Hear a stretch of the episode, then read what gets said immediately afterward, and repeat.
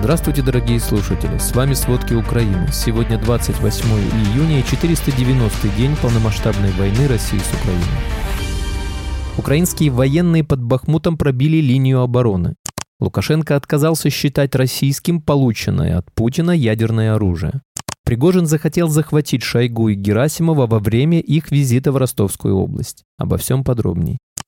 Украинские военные под Бахмутом пробили линию обороны, которую россияне готовили месяцами и разгромили батальон. В результате боя российский батальон потерпел поражение, при этом около 35 военных погибли, 40 сбежали и еще несколько россиян сдались в плен. В сообщении отмечают, что воины ВСУ пробили оборону, которую Россия готовила месяцами. По состоянию на утро среды 28 июня количество погибших и травмированных в результате удара по Краматорску снова возросло. Об этом сообщает Донецкая областная прокуратура в Facebook. Известно, что 9 человек погибли еще 60 получили ранения, среди них 8-месячный младенец. Прокуроры отмечают, что среди погибших есть три несовершеннолетних девочки – 17 и 2 14 лет. В эпицентре взрыва оказались многоквартирные дома, торговые помещения, автомобили, почтовое отделение и другие сооружения, в которых вылетели окна, стекла и двери. На месте продолжают работать спасатели, разбор завалов продолжается. Напомним, вечером 27 июня российская армия нанесла по Краматорску два ракетных удара. Одна ракета попала в кафе, где находились посетители, здание рухнуло. Вторая ракета попала в частный сектор поселка Беленькое.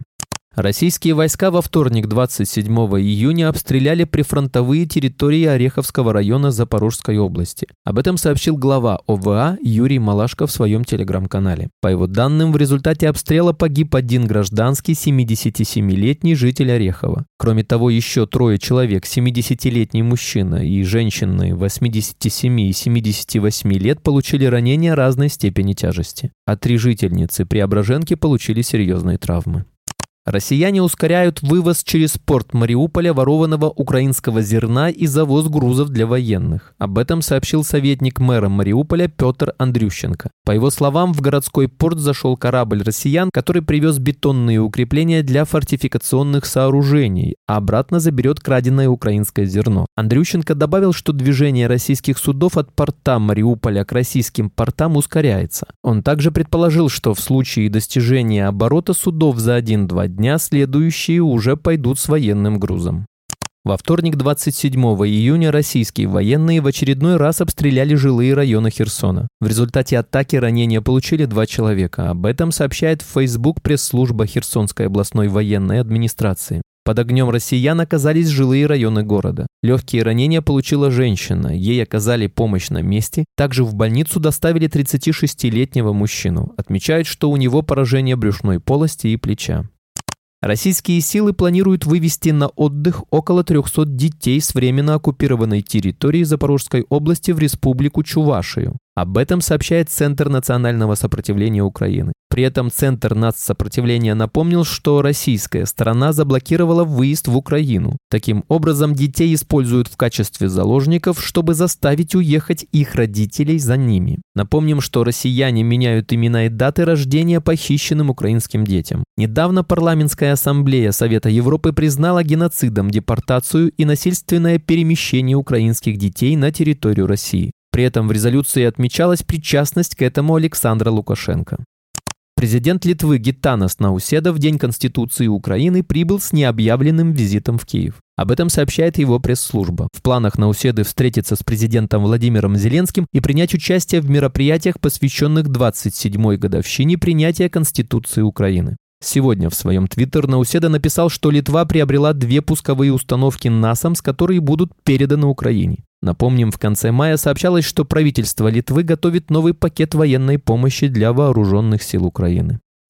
Правительство США выделило Украине новый крупный пакет военной помощи. Об этом говорится в заявлении, опубликованном на официальном сайте Пентагона. Стоимость пакета вооружений оценивается в 500 миллионов долларов. В партию помощи вошло оружие для поддержки контрнаступательных операций Украины и укрепления ее систем ПВО. Украина, среди прочего, получит 30 боевых машин пехоты «Брадлей», 25 бронетранспортеров «Страйкер», дополнительные боеприпасы для ЗРК «Патриот», зенитные комплексы «Стингер», 155 миллиметровые и 105 миллиметровые артиллерийские снаряды, противорадиолокационные ракеты, а также стрелковое оружие и 22 миллиона патронов.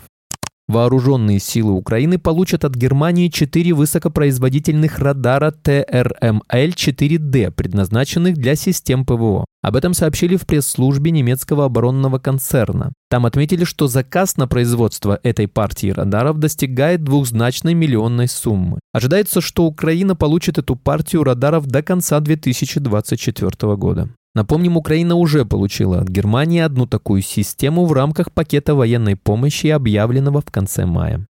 Генеральный секретарь НАТО Йенс Столтенберг заявил, что двум странам-агрессорам послан четкий сигнал о том, что НАТО готово защитить каждого союзника, каждый дюйм территории Альянса. Об этом сообщают CNN и агентство Reuters со ссылкой на заявление Столтенберга. Как отмечается на совместной пресс-конференции в Гааге во вторник вместе с лидерами семи стран НАТО, он рассказал о риске именно со стороны России и Беларуси. При этом, отвечая на вопросы журналистов о проблемах безопасности, которые могут возникнуть в связи с пребыванием Пригожина и его отрядов в Беларуси, все спикеры заявили, что еще рано делать какие-то окончательные выводы.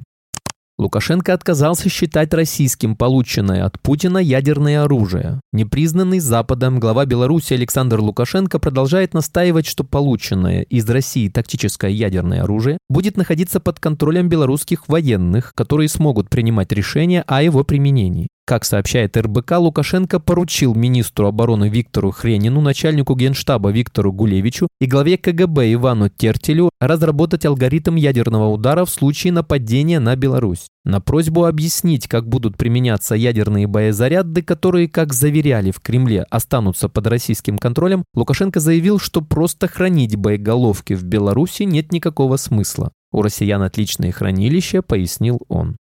Евгений Пригожин намеревался захватить руководство российских вооруженных сил во время их поездки на юг России. Министр обороны Сергей Шойгу и начальник генштаба Валерий Герасимов, которых лидер ЧВК «Вагнер» обвинял в некомпетентности, обмане президента Владимира Путина и вторжении в Украину ради получения наград, планировали визит в Ростовскую область. ФСБ узнала о намерении Пригожина за два дня до планировавшегося захвата. Поэтому Пригожину пришлось начать свою операцию раньше, и это может объяснить быстрое окончание мятежа, отмечает газета. По данным американской разведки, есть признаки того, что и другие российские генералы могли поддержать попытку Пригожина сменить руководство Минобороны России. Глава Вагнера не поднял бы мятеж, если бы не верил, что другие люди во власти придут ему на помощь, считают нынешние и бывшие чиновники США. Спасибо, это были все главные новости о войне России с Украиной к этому часу. Помните, правда существует, а мы стараемся сделать ее доступной. Если вам нравится то, что мы делаем, пожалуйста, поделитесь этим подкастом с друзьями в России.